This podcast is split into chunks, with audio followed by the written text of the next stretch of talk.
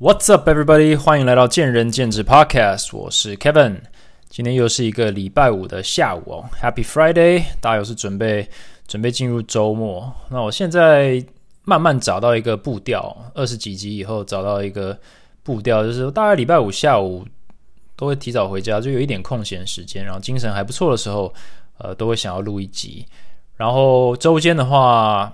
下班后录一集，然后如果有额外的时间或体力，感觉周日晚上还蛮长，还蛮长录的，所以这样一周二到三集，感觉是个还不错的步调。尤其是周日晚上，有时候我就觉得说，诶，隔天就是礼拜一嘛，那大家哦度过周末通勤的时候，可以减缓大家的痛苦，有个东西听这样子，呃。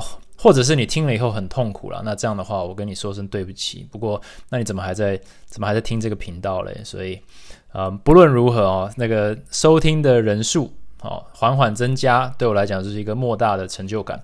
然后得到的回馈也慢慢增加，不管是在 Apple Apple Podcast 还是在呃 IG 上面，所以跟大家有一个互动，我觉得也是蛮开心的。毕竟这就是这个。这个小小频道的 目标之一，就是能够提供大家一些想法、一些观点。呃，不管你同不同意，都至少可以创造一些呃思维跟火花这样子。嗯，今天其实是想要讲理财。哈，理财呢是一个非常非常大的主题。那我为什么会想要讲这个主题？主要是因为现在你会发现，包含各位听众，还有你周边的人。呃，很多人都开始在乎理财这件事情了，并不是说以前的人不在乎，而是说现在似乎更多了。那当然，这个有很明显的原因嘛。那讲到理财，其实更直接的一个就是现现象，就是开户准备要去投资股票或操作股票的人也暴增啊，因为股市现在非常的 crazy 啊，不管是台湾，不管是美国，全世界好了。呃，原油啊，这些 ETF 这些东西，全部都整个完全整个市场不按牌理出牌，所以大家就觉得这种百年难得一见的 Warren Buffett 这辈子都没见过的事情，总是有个终止点嘛，就大家都在试图抓那个，比方说拐点，就是那个 V 转的地方，但是到目前为止，应该还没有人真的知道这个二零二零到底在。在干什么？哈，就整个就是一个疯狂，然后永无止境的在 surprise 大家的一个状态。所以，嗯，危机就是转机，也许是大家一个很信奉的一个想法。所以，真的很多人都开始研究股票啦，都开始思考财务规划啦。因为财务紧缩嘛，如果你是老板的话，跟我一样在经营的话，你就是基本上都是捏着在。在经营。那如果你是员工的话，呃，也许有一些人也是担心工作啊，担心时数哦，担心被留职停薪，担心被被 lay off、被 furlough，各种东西。其实整个社会风气或者世界这个经济的气候哦，就是不是很好啦。但是目前，呃，这就是我们的新新现呃叫什么 new normal，这就是我们的新正常了。所以就只能调整。哦，我们只能假设这就是最糟，或者是我们假设这就是最好。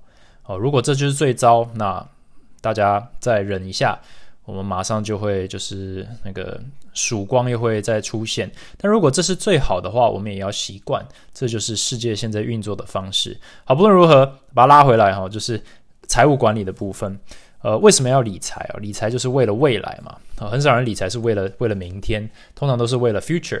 那这个概念其实是在亚洲长大的，我们呢是有一个很大的优势。因为老实说，西方国家是没有理财这个观念的。那不是说他们不理财，而是说他们对于财务的这个未来性和规划，其实平均来说观念是比较差的。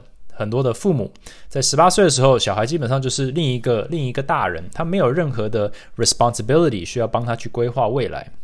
哦，不像亚洲父母是可能在帮你买一些储蓄险啦，一些一些一些寿险啦，就是或者是帮你存一笔钱啊，去上大学啊，这些东西在美国比较少见，但是同时也是呃一个文化的展现嘛，就是一种独立性，一种呃 individualism 的一个一个一个展现。然后但是他们也是因为这样子呢，父母没有帮我准备，我也不会帮小孩准备。但是其实父母自己也没存钱，所以基本上就是他们受像现在这个状况的影响是非常巨大的。很多人他根本没有任何存款，或者存款根本没办法呃支撑他失业，或者是中年失业，甚至是五六十岁失业。他这个基本上是他活不过三个月、六个月的。所以这种。呃，美国普遍遇到的一个问题就是大量的人失业，大量人需要失业救济金，每一个人或者低收入户极多，直接从勉强生活变成无法生活。那在亚洲的话，这个的抵抗能力稍微好一点，因为呃，至少从父母或者是金钱观念来讲，我们是比较保守型的。好，但是不代表我没感受到压力，所以我最近也观察到很多我的呃朋友或者员工。或者是亲友都是在研究，哦，很有兴趣的在研究关于理财这个部分。呃，我其实也很在乎这件事情，所以我甚至还要帮我的员工、我的教练和柜台呢去请，呃，就财务管理的这些，要说专家来分享一下，就是呃，money management 啊，财务管理这个这个概念，因为我觉得很多人都是很误会钱啊，就是理财就是把钱存起来，或者理财就是少花钱。这种东西就是基本概念 OK，但是实际操作很多人是没有任何的方向或者是概念，或就是没有那个 sense，呃，所以这样子真的你在社会这个金融机制底下去，在一个摸黑前进的状况下，其实我觉得很吃力。所以，呃，身为一个经营者，我也我也试图把这些概念带进来，甚至我还自己内训过，就是 time and money management。但是其实。效果有限，效果有限的原因是因为这东西其实要看得很远。那看得很远，其实我觉得人性就是这样。我们真的生活上是没有什么急迫性，尤其在这种比较安逸的时代啊，至少二零一九年以前这个安逸的时代呢，很少人愿意去静下来心去为未来做准备。那呃，如果你去找财务分析师好了，呃，他可能会切入的点就是。我用白话来讲，就是我们总是要开源，我们也要节流。那开源的意思就是我们要增加我们收入的管道和方式，甚至是呃金额，我们能够赚更多钱嘛？哦，甚至还有这种被动收入的讲法，基本上就是在开源。那节流是什么？节流就是要搞清楚我们自己的花费，我们的钱都跑去哪里了？那这一部分是非常非常多人呃完全不清楚的，或者佛系在佛系经营节流的部分。那假设你有听过我关于目标的那一集是 Episode Eight 啊，就是关于设定目标为什么重要，你应该会记得说，我有讨论到说设定目标哈，有时候你目标很很远、很很很伟大、很远没有问题，但是你要能够把它切割回来。假设你十年后要成为呃健身界的呃高级讲师啊，或者是非常。呃，顶级的讲师去赚那个顶级讲师的钱，或者有他的名气跟跟追踪人数的话，那你今天是一个刚入行的一个年轻有为、野心蓬勃的一个教练，或者你有三五年的一个经验，你还在找你自己的自己的定位，那你这今天到那个十年后，你要怎么去 bridge？你要怎么建立这个桥梁，让你循序渐进的去去达到这个目标呢？那我那我在那一集里面就讲说，你当然不能就是想要一步登天嘛，你不可能在今天就找到一个完成你十年后目标的事情。你可能说，我加入这个组织，然后就努力，然后就成为讲师，然后就会出名，我就会赚大钱。可能没那么简单，因为这个过程当中你会遇到各种挫折，你可能连那个组织都进不去，你可能发现你不会讲话，你可能发现你讲的很好，但没人理你啊，各种挫折，各种因为你的能力、你的天分。因为你的时机，因为其他人的努力或者其他人的竞争，呃，不管是好意恶意，都是会阻挡你去快速的或者是做几件事情就达到目标哈，更不要说一步登天了。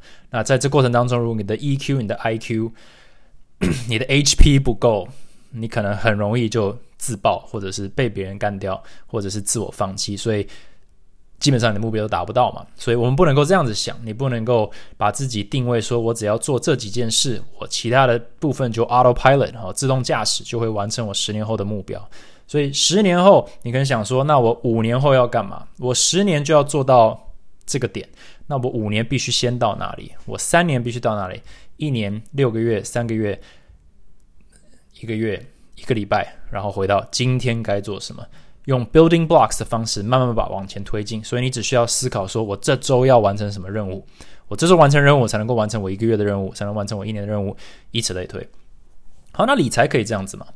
理财很可能，呃，你去学财务管理，我不知道他们的 title 是什么哈，财务分析师不对，那个是那是我的工作，呃，财务规划师好了哈，financial planner，呃，他也许也许啦，啊，我毕竟不知道他们的专业，但是我可以揣测一下，就是如果我们先讨论说。你未来会需要多少钱？啊，我觉得这是一个很好的问题。就是你今天如果要知道说你必须付出多少的 effort，哦，多少的努力或者多少的节省去准备，你总要知道你要为了什么而准备嘛。所以他可能问你说，诶，那你五年后、十年后想要做些什么？甚至是你想远一点，你退休的时候，你希望能够存多少钱？或者一个更务实的，你退休的时候。你需要多少钱，你才能够舒适的退休？你才能够 live the life you want，就是你才能够活呃过你理想中的退休生活。哦，那这个问题就是非常的大。哦，那我们可以想象这个问题很大嘛？你就是在收听的各位，你可能想一下，你就就就想两两秒钟就不想想了，因为基本上很烧脑哦，而且。感觉很虚无缥缈，根本就这问题根本没办法回答。It's like so far away。正常，这也是为什么大部分人做不到这件事情。好，那假设你今天做得到好了，或者我们把这个问题稍微简化一下，你也许想说，十年后我要退休，那我想买一台车，哦，或者说你十年后没有退休，你就是要买一台车，那这台车一百万。哦，那你五年要存到多少？哦，一百除以二等于五十。好，所以你五年的时候大概要存到五十万。哦，你这样一十年的时候才能够存到一百万嘛？就是就是基本的一个 progress 啊，进度要到。好，那一年是十万，那一个月要多少？好，那差不多就是一个月一万了啊，一年十二万，我们这个加加减减就是差不多，你就一个月要存一万，那你就说好。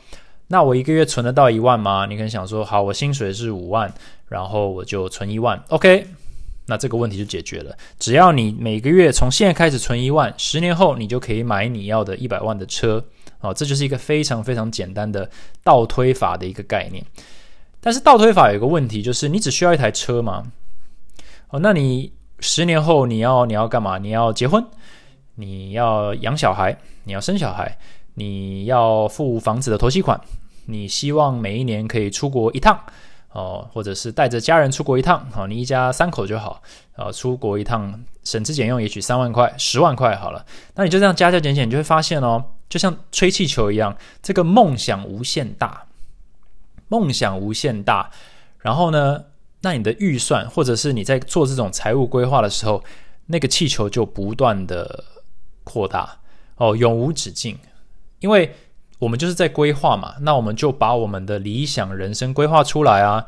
那理想人生当然有包含非常多层面呢，甚至你自己自己除外，还有你的家庭，还有你的另一半，还有你自己的家人哦，你的爸妈他们有没有存钱？那你的另一半的爸妈他有没有存钱？你的亲戚朋友？哦，就是你在乎的那些人，他们的健康，他们的他们自己的理财。你如果是一个非常有责任感的一个一个一个小孩，你要照顾你的父母，照顾你的兄弟姐妹，可能没有你这么好的能力，或者是呃意识哦，就是财务管理的概念或者远见的话，哇，突然你的责任就跟你的这个未来的这个压力是等比在膨胀。那这样子你会发现说。好，没关系，我就把所有东西都列出来。好，列出来，我就是每个都估算嘛。要照顾爸妈，每个月两万块。啊呃，要准备那个呃医疗预备金。好，我每个月存一万，然后之类的，以防万一嘛。那我要买保险，以防万一。呀啦呀啦，你这样累积起来，你会发现 there is no end。哦，然后就就变成呃。就你就直接就 analysis by paralysis 啊，paralysis by analysis 就是你因为分析过度，然后你就直接瘫痪你的大脑。然后绝大多数人做到这边就差不多了啦，就是就做不下去，就是哦，根本是不可能啊！我就是钱永远不够，哦，永远不够。那这时候就非常的令人困扰，因为你基本上就是没办法规划，无从开始啊，根本规划不完呢。好，所以我我我我的想法是说，这个东西并没有不好。你有这个观念，代表你在乎。那在乎就跟意愿一样，就是 the first step。你必须要开始在乎钱，然后开始把一些框架跟你的未来描绘出来，你才能够开始思考你今天要做什么，对不对？你你没有一个 end game，你不可能往回推，你就是一个站在海边看着大海，就是。哪里都可以，就是 anything can happen 的一个状态。那我觉得这是一个非常不不明智的一种呃人生态度，或者是不要说人生态度，理财观念好了。毕竟这个世界是必须需要有点钱的，除非你是准备进深山当当和尚这样子。嗯，所以节流这个概念就出来了。对啊，好，你今天。要十年后要一台一百万的车，你每个月就存呃存一万，好省一万下来。好，你要你要有一个呃两百万的头期款，好，那你再每个月再存两万。好，你要照顾父母的一万一万。我们假设你今天是三万啊，每个月存三万就可以，呃就可以涵盖哦未来到了第十年的时候你所需要的一些一些需求。好，我们把它这个问题简化。那有没有看到就是节流它的问题？它节流它的问题就是，你今天随着你的需求变大，你的天花板在 day one 你就知道了，在这一刻你就可以看到你的天花板。天花板是什么？就是你现在的收入，你现在的收入就是你节流的极限。啊，节流是很多人认为说我就是比较自律的人可以可以节流，这没有错。因为然后大家会误以为说这就是这就是最强的招式。为什么会这样觉得呢？是因为绝大多数人连节流都做不到。好，你跟他讲说，呃，多在家里煮饭可以省点钱，他做不到。不好意思，做不到。他完全连这一点自律都没有。不是说不可以去外面吃，而是说，假设你今天有一个长期目标是 require，是让你必须要在食物方面省点钱，那是你最可以省钱的地方。很多人会跟你摇头说，我没办法，太累了，太麻烦了。哦，这这我还是买着吃好了。就是我工作太忙，那这些都是理由，那也可以说是借口。但它不改变一个事实，就是你就是没有办法存更多钱，所以你就是不可能得到你想要得到的东西。那假设这这个是一般人遇到的问题，假设你是一个极度自律的人，你可以需要省多少就省多少。哦，你需要多少？你算出来，你跟我讲，我需要哦。财务管理师，你跟我讲，我要省多少，我就省。好，没问题。你还是有个极限呢。你月薪五万，你最多一个月省五万呢。那这样子够吗？也许够，也许不够。而且在，就是这个已经是很夸张的，把它拉到极限，就是我完全存下存下来，哈，我不吃不喝二十年买一栋房子的那种概念，那基本上做不到嘛。所以你总是会有一个一个临界点。只是说，这个临界点不管来得早还是来得晚，都没办法改变。就是节流这个东西是有极限的。所以今天，如果你是一个想要理财的人，哦，尤其是年轻一点的，你自律非常的，你非常的自律，我会鼓励你适当的自律就好，因为你毕竟还是需要过现在的生活，你不能够抹灭你现在的存在去准备一个未来，你必须要。生生存到那一个时候，我并不是说你要把自己饿死的那种生存，而是说你必须要维持一个良好的生活机能，去允许你去创造。那讲到创造是什么？创造或成长，成长就是我所谓的开源。开源就是你要开辟更多的路，开辟更多的金流，好，开辟更多的潜能，把你这个收入的天花板往上推。好，那这就是一个非常重要的。概念就来了，就是怎么开源。开源对我来讲是成长，节流对我来讲是自律。好，那你今天假设有自律，我认为是不够，因为自律有极限，你只能把你逼到你目前的那个收入的顶端。好，那那就这样了。那而且大部分的人更不可能做到。就是百分之百，所以你顶多是把你逼到自己收入的五十 percent 就好了。所以我们现在就必须哦，这是一个非常重要，就是你必须要去开源，你才能够真的理财。好，那开源就是你必须成长，那这也是绝大多数人非常抗拒的，因为我们都会留在舒适圈。那开源，我先稍微分支出去。刚刚提到股票嘛，为什么那么多人开始研究股票？我开始研究理财，广义的理财就是要怎么样才能有被动收入？大家都认为这是在开源，对不对？去想学怎么理财啦，去看看自己的钱能不能活化啦，能不能去买股票，不管是超短线还是长期投资，大家都认为这是在开源，可这不是真的在开源，这个是在某种程度上对创造被动收入或者是去投资，这都是美其名，你只是把你现有的节流下来的东西拿去用，而且这个也是我另一个。另一集会讲的，就是基本上你以你的认知跟以你的呃对于投资的熟悉度或者是熟练度，基本上跟赌博是差不多的。哦，大概就是先一句话解决这个，先把这放一边，就是以大家不管你多努力的去了解如何投资股市啊，投资呃。呃，任何东西去创造所谓的活化或被动收入，基本上你就是在赌博。所以你等于说，反正节流就是把钱省下来。那这东西，这个钱未来应该就是可以帮你打个底子。但是大部分的人就是拿这个节流节下来的部分呢去赌博，然后把它当成是在开源，然后就开心的继续过日子。那我认为这样是不对的。至少从，尤其是从年轻人来讲，你的这个基底已经很小。啊，我们可能啊，顶多就是有个几十万的存款，好，然后你把这个拿去做所谓你心中以为的开源。第一个，它不是开源；第二个，是你能够发挥的效益很少。你今天就算我今天就算接受这个前提，说你去投资股票是在开源，是在赚更多钱，你五十万拿砸下去，你翻倍也就是一百万。可是，如果有个人有五百万，他翻倍，他就是一千万，那这个是完全不成对比的。同样都是百分之百的成长，但一个是赚五十万，一个是赚五百万，那你你想要哪一个？所以重点就不是说你现在该不该学会怎么投资，或者现在该赶快去投资，你把省下来的每一毛钱都拿去投资，因为不管你怎么省，你现在在这个年纪和这个时刻能够赚的钱，跟你过在十年后或二十年后。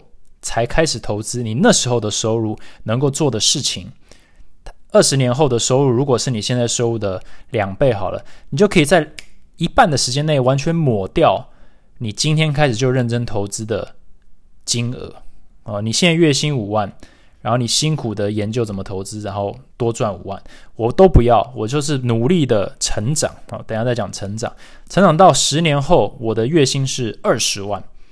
我只要你四分之一的时间，我就可以 catch up，就追上了我十年前的我努力做的一切的付出。那我为什么？这就是投资，就是你能不能够沉得住气上一集讲沉得住气，就是时机点的重要性。你把你所有的精力都放在现在去拿你那一点点钱去做投资，或者你以为的投资，你倒不如先沉住气，累积能量，到时候轻轻松松，好，轻轻松松。用事半功倍的方式，完全追上其他人，然后你还获得了一个无法磨灭的东西，就是成长。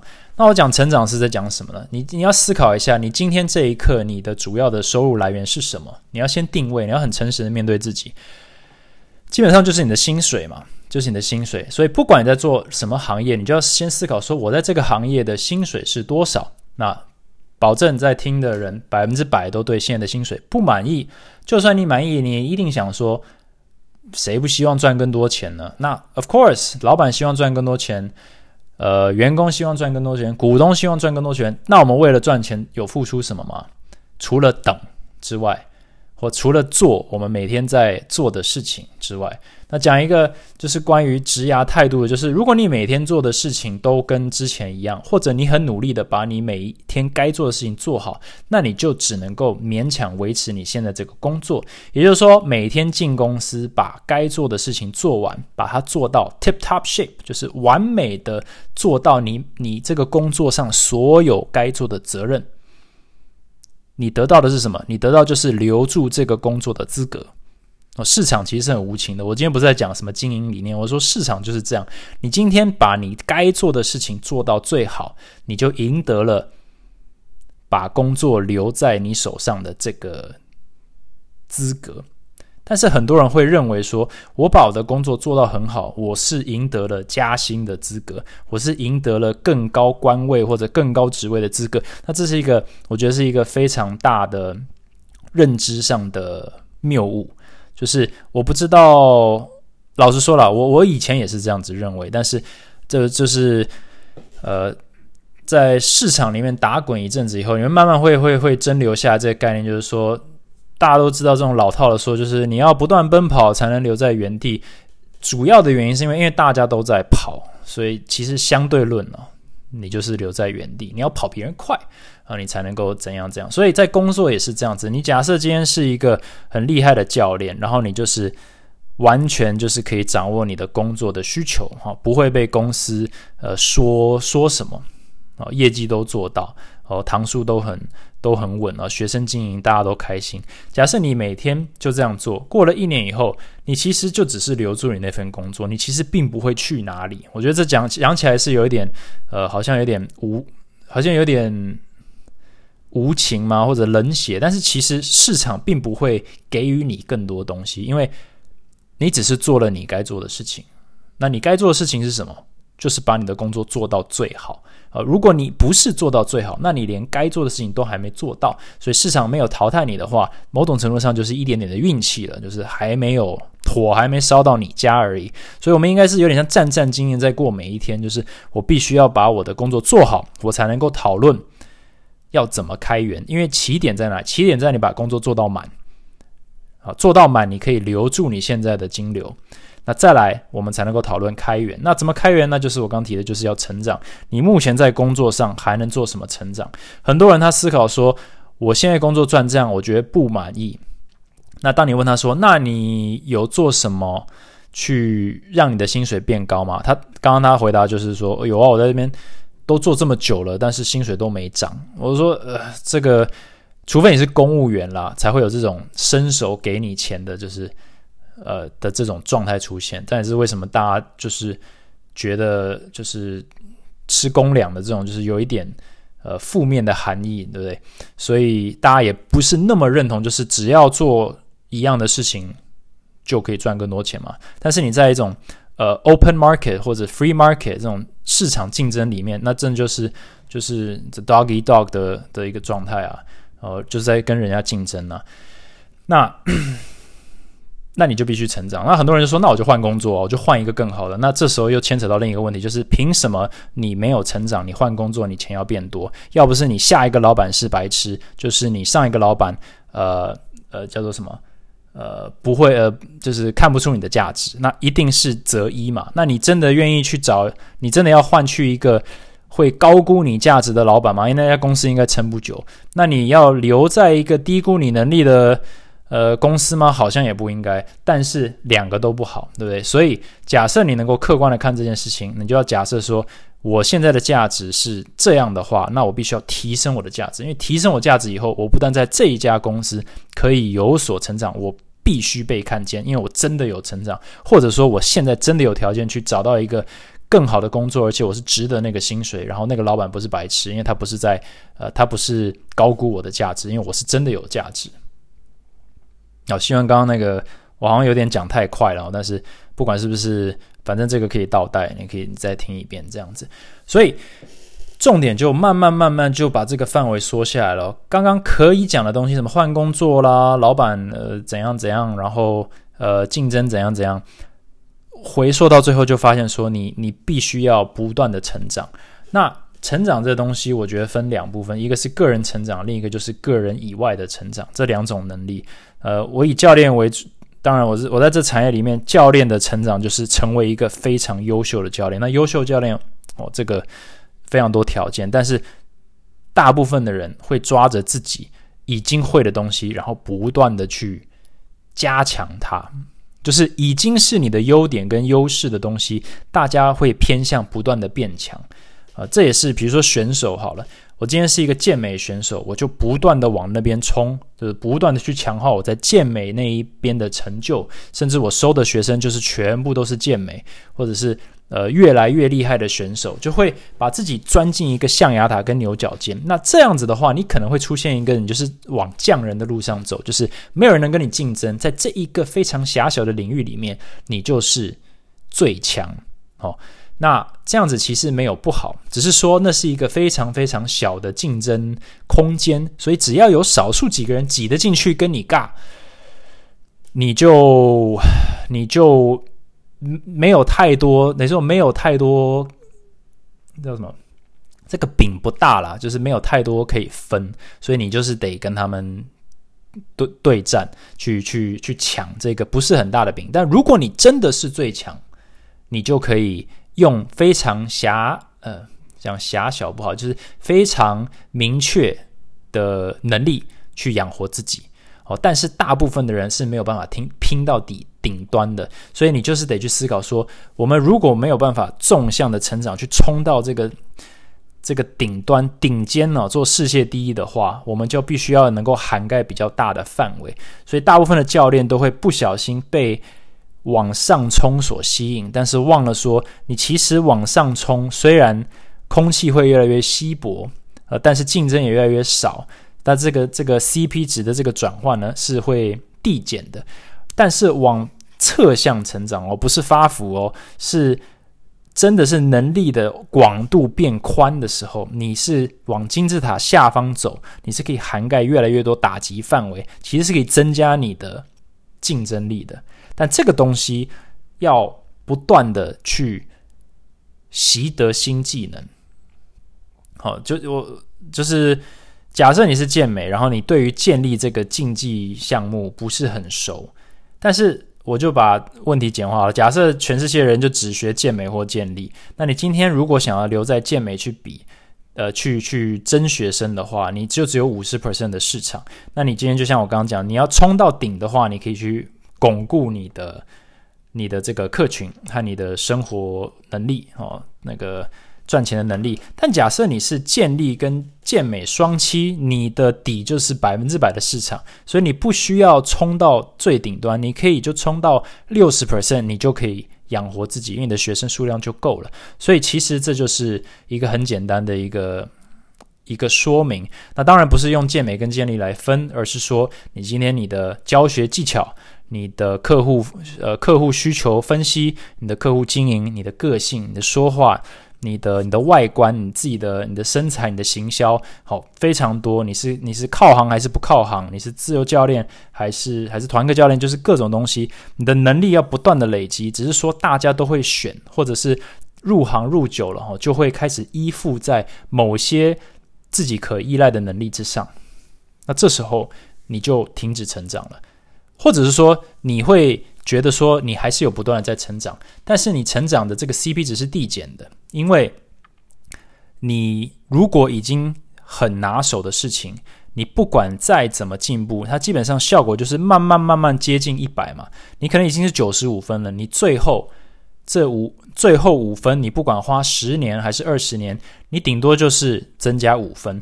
但是假设你另一个能力哦，也许是客户经营或者是行销，你是。十分，你只要多去钻研一点点，你就可以成为二十分。那你马上就多了十分。你在你拿手的部分，也许是训练的部分，再花十年也顶多是把九十五分带到一百。但是你在你不会的部分，哦，沟通或者行销上面，只要花一点点时间，就可以从十分变二十分。这个是十跟五的差异，而且这个付出的这个付出的 effort。完全不成比例，可是为什么大家都不做这件事情？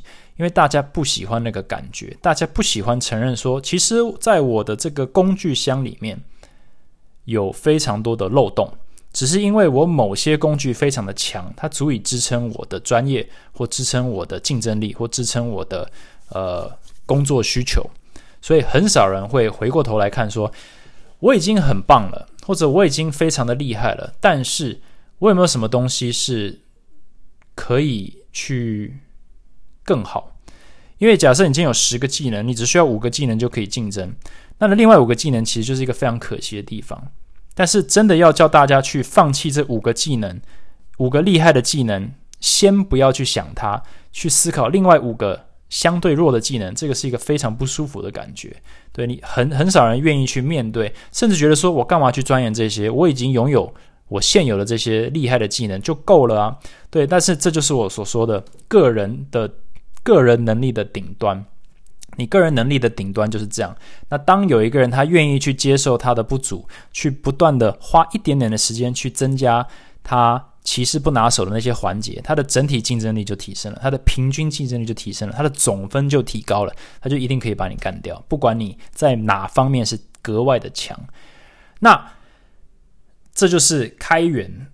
的很重要的一点，因为当我整体能力比你强的时候，我的机会一定比你多。这个并不是说能力变强或者能力种类变强，薪水就会变高，并不是这样子，而是说在你去追求这些、克服这些舒适圈的障碍和克服这种自我约或自我设限的这种心态的过程当中，你会习得非常多技能：自我检讨、自律、自我要求、沟通、呃谦逊各种东西。呃，跟主管沟通，跟下属沟通，这种能力习得起来以后，你会成为一个不一样的人，不一样的员工。那这个是最重要的，过程才是最重要的。它并没有一个一对一的对等关系，并不会做 A 就会发生 B。呃，这个成长还有市场的这种能力养成，并不是这样子在运作的，而是说你必须要去接受这个事情，去做，去找那个正确的方式去成长。那成长的过程当中，你会蜕变。应该是吧，蜕变哦，成一个美丽的蝴蝶好了，就成为一个不一样的专业人士。那这时候呢，你才会真正达到你个人的顶端。你个人顶端，这时候你的机会已经是非常非常多，呃，非常多门就会自然打开。但这些东西都是在我们去拥抱、回头拥抱我们的不足跟自我设限之前是不会看到的。好，那再讲稍微远一点，就是今天你做完这些事情以后。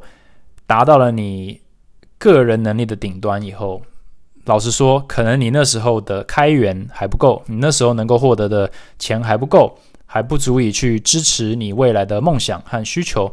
没有关系，还有下一步。对我并不是说下一步就是一定是管理啦或者创业，而是说下一步是如何把这个能力去散播给更多人。哦，这就是团队合作的部分，也是前进最最坚持的一个环节。就是今天我们要突破个人的能力极限跟影响力极限，必须要先突破自我设限的这个东西。就是我的能力要能够强到满出来，而且我还有意愿去帮助我旁边的人。那我要帮助谁呢？当然，你最能够信任的就是你所属的团队。那我不断的 overflow 这些东西，又是一个过程。你要去。强迫自己去习得这个能力，去享受或者是去呃认识这个过程，说不断的帮别人对我到底有什么好处？哦，传统思维来讲完全没好处。但是假设你已经是能力强到满出来，你可以暂时假设这东西你怎么样帮别人都不会影响你，那你就去试看看。你去不断的帮别人过程当中，你又习得了更多不同的技能，那这就是二度开源哦。那这个东西是无上限的。跟节流是完全相反，节流就是你目前的产能把自己压榨到极限，这就是节流。但是开源的话，就是先暂时把节流放一边，我花时间投资在自己的成长上面，我去找正确的资源，找正确的方向，问正确的问题，找正确的导师去学，然后我去正式的面对我的不足。这个过程和这个心态就是开源的最大的方式，但这也是大多数上班族没有办法做到的事情。就是我我我愿意付出，但我只愿意付出我想要的那些环节。我认为我应该获得更多，但其实我做的只是勉强维持我现在的工作资格。那这个东西因为跟跟不能说跟现实有落差，而是跟。大家评估价值的方式有落差，所以大部分的人都只能落为在抱怨现在的处境，然后呢，转而思考怎么节流节更用力。但是大家也知道，我今天如果跟你说你不能够外食一年，不能够买新东西，不能够出国玩十年，你就可以完成你的梦。大部分人是绝对说一个，你知道，大喊 no，对我我我怎么可以过这种生活？那有些人其实可以哦。就是就是可以啊，对，就是呃，就是非常那个没有物质需求的人，其实做得到。但是就算如此，还是不够。我们必须要把节流放弃，我们必须不，我们不能把节流看成是一个理财的手段。哦，适当的是可以，本来就不可以乱花钱，本来就不要做不必要的消费，或者是只有呃比较理性的看待花钱这件事情，不要情绪消费之类的。哦，不要疫情过后去报复性消费，这个是理性的层面，但是绝大多数人连这个都做不到。假设你做得到，我也会建议你不要太依赖它，而是真的要回归创造的这一个环节，也就是开源。啊，那开源大概就先讲到这里。那我刚刚有提到说，我有做过类似的分享，跟我的跟我的员工。那我 我刚刚把它翻出来哈，我想要稍微分享一下，就是时间管理的部分，因为开源是需要付出的哦。它它就像投资，你投资投投资一一只绩优股，你要等到十年二十年以后，你才能获得它的好处哦。它并不是超短线。呃，突然就赚一堆钱就出场了，这种基本上只会，呃，到最后都不是好结果。你呢，要就是沉得住气，好，慢慢的累积，那这是需要很多的耐心的。所以，呃，时间是有限的。那时常说时间就是金钱嘛。那假设今天你需要去讲我刚刚的一些成长哦，呃，去思考自己可以怎么样更好，去补足自己的。不足去问对的问题，去做更多的事情，去学，去帮更多的人。你需要什么？你需要 more time 哦，时间很重要。那一般人怎么思考时间？时间就有限嘛，就二十四小时啊。那我们要怎么样去安排我们的的事情？那就是两个，基本上了。如果你有一点点概念的话，你就会说，就是一个是重要性，一个是急迫性。就是这个东西好，due tomorrow，那你当然先做啊。这个东西如果不重要。那当然你后做啊，这应该很重要的，呃，应该很简单嘛。所以只要你把，只要你能够把你的人生中需要做的事情用重要性跟急迫性排列出来呢，你就可以达到所谓的效率。好，做事要有效率，你就可以把重要的事先做，你可以把呃事情做快一点，你就可以多做一些事情，那你产能就变高了，你学习的能力就变高了，你成长的速度就变快了。好，那传统思维的目标是什么？就是把时间用在刀口上，好，不要浪费时间，要善用时间，要有效率。但是这有一个小问题，就是你不管再快，你的时间还是没增加，你只是把做事情的顺序给换了，然后你的效率也其实没办法维持那么久嘛。这有点像是存钱，就是你努力的节流，但是你的总共能够省的钱并没有增加，就是你现在的薪水。你只是把你的欲望顺序换了，你存钱的欲望大于你现在花钱的欲望，然后你再有效率也只是暂时，因为你不可能撑那么久，你不可能用高效率的方式不断的生活，你不可能用非常精简的节流方式不断的生活，所以迟早会怎样？迟早会呃，迟早会放弃，那你就效率又没了，或者是存钱的速度又变慢了，然后你也累了，所以传统思维对于运用时间。并不是那么的完整，那怎么办呢？很简单啦，就创造时间嘛。我之前写过一篇文章，是就是逼自己创造时间。那那边讲的创造时间是比较比较通俗的，就是就是呃逼自己去做你该做的事情了，那样时间就被创造了。但其实这边要讲的创造时间，就是除了急迫性跟重要性以外，还有第三点是一个三 D 思维。哦，急迫性是 How soon does it matter？Soon 就是它多急嘛，就是多快就需要被完成。重要性是什么？How much does it matter？它多重要？你你不做它的话会有什么后果？那第三个就是第三个元素被加进来，就是意义。How long does it matter？就是你今天做的这件事情，只是跟今天有关，还是跟未来有关？所以就这三个东西。传统二 D 思维是急迫性跟重要性，但是三 D 思维是是，你还要加入意义。你今天做的事情跟未来有没有关系？还是它只是在满足或解决今天眼前的问题？如果你能够判定说哪些东西是对未来影响未来跟影响现在，你还可以用这个去决定说要不要先做。所以二 D 思维是我今天最重要的一件事是什么？我赶快把它做完。三 D 思维是我今天能做什么让明天更好，或者是我今天需要做哪些事情是会让明天更好。所以你可以允许自己在付出时间做你该做的事情的时候，你选择的事情是帮助你明天可以更轻松的做，或者做更快、做更多。这样子无形之中一来一往，时间就被创造了。那时间被创造的话，就是一个很大的优势嘛，你就可以呃做更多。而且是越来越有效率的，越来越有呃越来越省力的做。那这基本上就是投资嘛。你今天就是要把雪球滚起来啊！你不能就只是不断的每天定时定量的去存钱，你要把雪球滚起来。